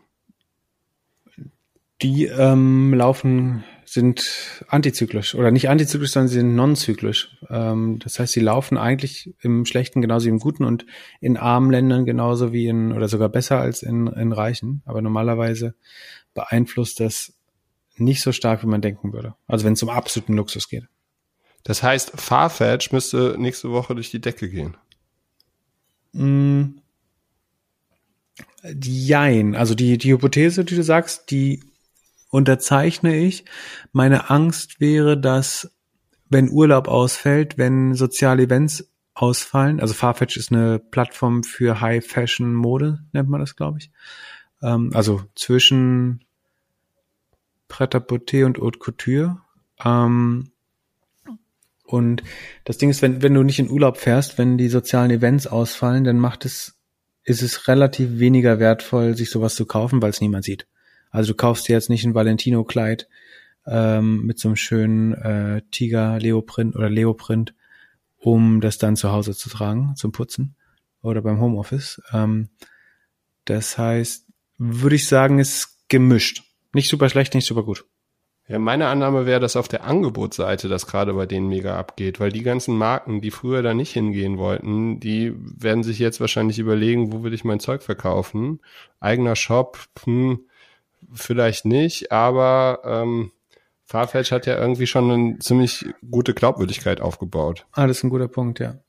Tatsächlich ist Supply, also das Angebot, äh, ein Faktor da, weil es gewisse Modemarken gibt, die prinzipiell nicht bei irgendwie äh, äh, Mr. Porter oder Farfetch oder Matches und wie die Player alle heißen, mitmachen. Und es kann natürlich sein, dass dadurch, dass die Offline-Läden zu haben, sie in der Krise jetzt sagen, dann verkaufen wir doch online. Wenn die jetzt einbrechen, dann wäre das vielleicht für das äh, direkte Ergebnis dieses Quartal nicht spannend. Es wäre strategisch aber mega wertvoll für, für Farfetch, Porter und ähm, ja, Jux ist der dritte große Player. Ähm, du kannst mir aber nächste Punkt. Woche mal erklären, wie die Zahlen waren. Ja, wir hatten noch äh, Big Commerce IPO hatten wir noch diese Woche. Das war insofern spektakulär, dass ich so wie in neuer Marktzeiten die äh, der Tag, äh, der Kurs am ersten Tag sich verdreifacht hat, glaube ich, ähm, von irgendwie 20 auf 70 oder so oder 90 sogar, dann wieder zurück auf 70. Ähm, Big Commerce ist letztlich ein Software as a Service Provider für E-Commerce auch. Ähm, wird von der Presse und Analysten gerne in einen Korb geschmissen mit Spotify, was eine, glaube ich, eine Fehleinschätzung ist, weil es deutlich mehr Enterprise ist, also größere Kunden, weniger out of the box, also weniger skalierbar, sondern schon mehr Anpassungsarbeit, mehr ist sogenanntes Open SaaS, also Headless Commerce, Multi-Channel, kann alles, sehr komplex, ähm, sehr breit. Viel, Kann man das mit Spriker vergleichen? Ja, ich glaube am ehesten. Also sozusagen, wenn es von Spotify, es ist auf jeden Fall näher an Spriker dran als an äh, Spotify, würde ich sagen. Und die Frage ist da immer, wie viel da, Prozent deines Umsatzes sind also Boxed Revenue, also dass du sozusagen eine skalierbare Lösung weiterverkaufst. Also wenn du, wenn Spotify jetzt einen weiteren Kunden hat, sind die Kosten des weiteren Kundens annähernd null, weil die Software ist programmiert. Der zahlt jetzt Umsatz und dann ist das fast fast Rohertrag, ne, was deren Umsatz zahlt. Wenn du sowas wie Intershop bist oder also eine große, ähm, ja, fast E-Commerce-Agentur, dann musst du halt die Software anpassen, hier auch Pixel verschieben, Payment integrieren, so dass das alles für den Kunden perfekt ist. Und das Revenue hat A, eine andere Profitabilitätsmarge dahinter und ist auch nicht so skalierbar, wie als wenn du einfach nur Copies verkauft von, von der SaaS in der Cloud. Ne? Ähm, und das macht letztlich den großen Unterschied zwischen der Skalierbarkeit und Profitabilität von, von Shop-Systemen. Je mehr du out of the box verkaufst, also dass du ein hochstandardisiertes Produkt Millionen Male verkaufst, so wie ein Shopify, dann bist du wirklich super hot, schnell wachsend, mega attraktiv. Wenn du eher eine E-Commerce-Agentur bist, die hoch individualisierte Systeme an einen kleinen Kreis von Enterprise-Kunden ähm, verkaufst, wo du dann selber Entwickler beschäftigen musst, um das anzupassen und das kannst du halt nicht so schnell skalieren und auch nicht runterskalieren in der Krise und so weiter. Das ist dann weit weniger sexy. Und ich würde sagen, BigCommerce ist jetzt keine E-Commerce-Agentur. Es ist schon Software as a Service, aber es ist auch ganz klar nicht Shopify. Es wird aber gerade bewertet und gehypt, als wäre es vergleichbar mit Shopify, aber BigCommerce wächst mit 30 Prozent, Shopify mit verdoppelt sich äh, fast noch. Ähm, verstehe ich nicht so richtig. Also das erinnert einen sehr an neue Marktzeiten, dass dann Dinge in irgendwelche Buckets geworfen werden, wo sie gar nicht reingehören, gehören, nur damit sie dann gehypt werden. Und abgesehen davon haben die IPO, oder die Konsortialbanken im IPO-Prozess immer ein Interesse daran, dass es am ersten Kurs, am ersten Tag die Kursnotierung sehr stark hochgeht, weil die selber teilweise Aktien für sich reservieren dürfen. Und wenn die dann hochgehen, dann haben sie einen hohen Buchgewinn und sozusagen extra Geschäft mit dem IPO gemacht. Ähm, halt, ich halte es für eher überbewertet und auch fehleingeschätzt äh, bekommen. Ist bestimmt keine schlechte Firma, ähm, scheint auf einem guten Weg zur Profitabilität zu sein, mit einem moderaten Wachstum, aber es ist weit entfernt von Spotify. Gut, Philipp, wir haben jetzt fast anderthalb Stunden telefoniert. Lass uns mal wieder was über was sprechen, von dem du auch ein bisschen Ahnung hast.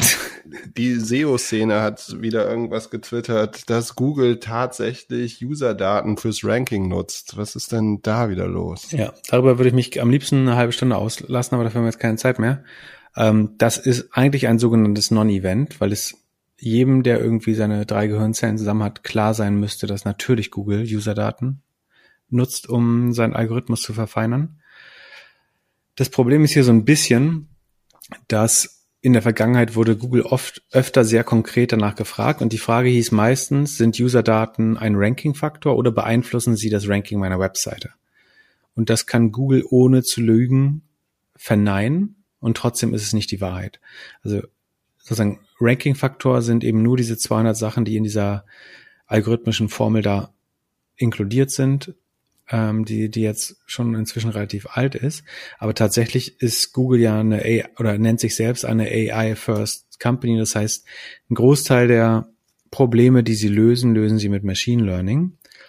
Und als Input-Vektor oder als ähm, Trainingsdaten, tra ja, Trainingsdaten, gibt es kein gutes deutsches Wort für, ähm, für das Machine Learning wird natürlich einerseits benutzt, wie sich Nutzer auf den Suchergebnisseiten verhalten. Also wenn ich was klicke und ich gehe sofort zurück zu Google und klicke das nächste, dann hat Google verstanden, das erste war nicht befriedigend. Das ist die, die eine der besten Qualitätsfaktoren, den du herbeiziehen kannst. Also wie dumm müsste man als Suchmaschine sein, das nicht zu nutzen? Und ich hatte in unserer Podcast SEO Folge, wo es um Apple ging, ja meinte, meinte ich ja, ähm, dass man eben nicht diesen Statements von Google oder den Plattformen folgen sollte, sondern man sollte sich fragen, wenn man erfolgreich optimieren will, sollte man sich fragen, welche Daten stehen dem gegenüber oder der Plattform zur Verfügung und wie stark korrelieren die mit den Zielen dieser Plattform. Und wenn die mit den Zielen korrelieren und Googles Ziel ist Suchqualität oder Userbindung,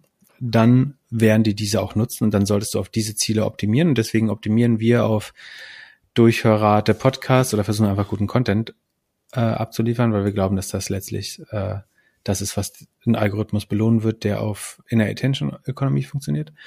Ähm, wo war ich stehen geblieben? Achso, ähm, genau, also natürlich nutzt Google, wenn es das Verhalten von Nutzern messen kann, und das kann es sehr gut, weil alles, was du in den Google-Suchergebnissen tust, wird über JavaScript getrackt. Also wenn du ein Ergebnis klickst, klickst du genau genommen keinen HTML-Link, sondern du klickst eine Weiterleitung, die misst, wie lange du verweilst, ob du wieder zurückkommst zu Google und so weiter. So. Und natürlich wird es genutzt. So. Und das andere ist, dass wenn sie Veränderungen im Algorithmus machen, dann gibt es einen Pool von Zehntausenden von freien Mitarbeitern von Google, die sogenannten Quality Rater, die nicht das Ranking deiner eigenen Webseite beeinflussen. Also die sagen nicht, ist doppelgänger.io eine geile Website oder nicht, aber wenn der Algorithmus verändert wurde mit einer gewissen Hypothese, also man sagt zum Beispiel, ich glaube, das und das Merkmal sollte höher gewichtet werden, dann schauen die sich eine hohe Anzahl von entweder Side-by-Side vergleichen, also dass sie links das alte und rechts das neue Ergebnis von Google sehen an und sagen, welches besser ist. Oder sie sagen, ob das Ergebnis prinzipiell gute oder schlechte Qualität hat. Und so kann Google quasi ihr, ihre eigenen Learnings wie so ein AB-Test validieren mit echten Nutzern. Also die, die Nutzer validieren die Hypothesen von Google und so fließen auf zwei, in zweierlei Hinsicht Nutzerdaten natürlich in die Google-Ergebnisse ein. Nicht direkt, nicht als Ranking-Faktor, aber sie fließen als Training Data oder Validation oder Verification für ähm, die Hypothesen, die Google selber entwickelt hat, ein. Und vollkommen absurd, dass darüber überhaupt diskutiert wird, weil es so offensichtlich, was ich mich schon auf Konferenzen und auf Twitter dafür habe angreifen lassen, weil Leute sozusagen, weil Google gesagt hat, das ist kein Ranking-Faktor, meinten, das, das kann nicht sein, dass das passiert, aber es ist so vollkommen offensichtlich, dass es eigentlich nicht wert ist, darüber zu reden, dass das überhaupt eine Newswert ist, dass Google das jetzt. Also es wurde bestätigt, weil in diesen Tech-Hearings, also wo die CEOs vom Kongress waren, sind, da gab es auch die ganzen eine Million Dokumente, die der Kongress durchgearbeitet hat und in einem dieser Dokumente stand drin, stand drin, dass Google diese Klickdaten nutzt. Aber das, also wer das nicht vorher begriffen hat, dass das passiert, der muss wirklich darüber nachdenken, ob SEO die, die richtige Branche oder ob sozusagen quantitative Optimierung das richtige Betätigungsfeld ist äh, für die oder die, denjenigen. Weil das ist vollkommen offensichtlich. So, das war der Rant. Fertig. Top. Eine Minute dreißig ist voll. Ich hätte noch eine Frage, aber ich weiß nicht, ob das noch reinpasst. Ich habe das Gefühl, dass so in meiner Umgebung ein paar Leute jetzt anfangen, irgendwelche Sachen zu shorten. Ich persönlich habe damit ja überhaupt keine, davon überhaupt keine Ahnung. Und ich finde, es macht auch einen zum, zum Unmenschen, äh, auf Companies zu shorten, aber Unmensch. Äh, äh, glaubst du, dass, dass, dass jetzt langsam irgendwie alles den Bach runtergeht? Es ist lustig, dass du das erwähnst, weil äh, letzte Woche hat auch äh, ein Facebook-Nutzer Henrik gefragt, sozusagen, weil ich mich ja immer relativ skeptisch oder zumindest differenziert über Google oder das, zumindest das Kerngeschäft suche ähm, äußere, ob man das jetzt deswegen, also sollte ich jetzt Google shorten, wenn, wenn Philipp so skeptisch ist. Also, ah, und wir müssen noch mal einen Disclaimer bringen, weil wir äh, jetzt viel über Aktien geredet haben, die Folge. Ihr solltet niemals Investmententscheidungen aufgrund von dem, was ihr hört, äh, treffen. Wir kennen eure finanzielle Disposition nicht. Wir wissen nicht, wie ihr Risiken und Verluste tragen könnt. Ähm, die Äußerungen können faktisch falsch sein. Auf keinen Fall können wir die Zukunft kennen. Und das sind keine Kaufs- oder Verkaufsempfehlungen für Aktien, sondern wir diskutieren die Ergebnisse und Geschäftsmodelle. Das war der Disclaimer. Und das andere ist, also genau, da war die Frage, sollte man jetzt Google shorten, weil ich so skeptisch bin?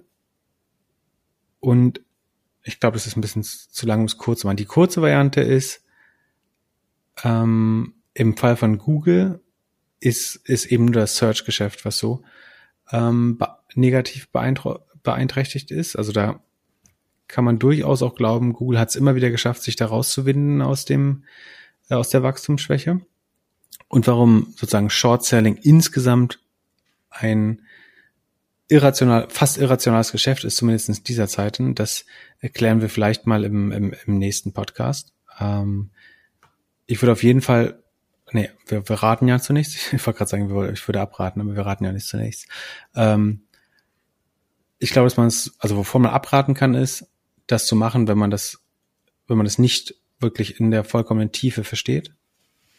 Und den Rest, warum es strukturell nicht schlau ist, äh, zu shorten und vielleicht auch, warum man nicht gegen Google wetten sollte, oder gegen Tech-Aktien insgesamt, das erklären wir vielleicht in der nächsten Folgen, Folge. Wenn es nicht super, wenn Trump nicht TikTok explodieren lässt oder den dritten Weltkrieg anfängt, dann könnte das ein Thema der nächsten Folge sein.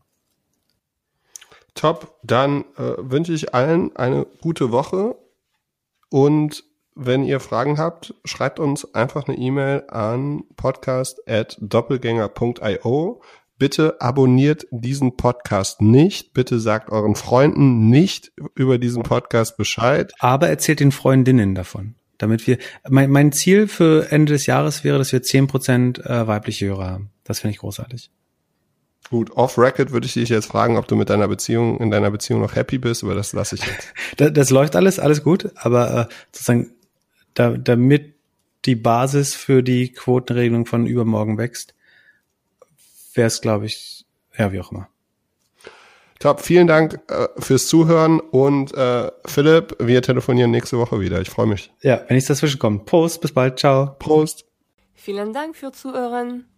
Wenn dir dieser Podcast gefallen hat, dann kannst du gerne den Podcast abonnieren und oder eine nette Bewertung schreiben. Falls du eine Frage der Woche hast, schreib einfach einen der beiden Doppelgänger auf LinkedIn oder Twitter. Bis nächste Woche Montag, überall wo es gute Podcasts gibt.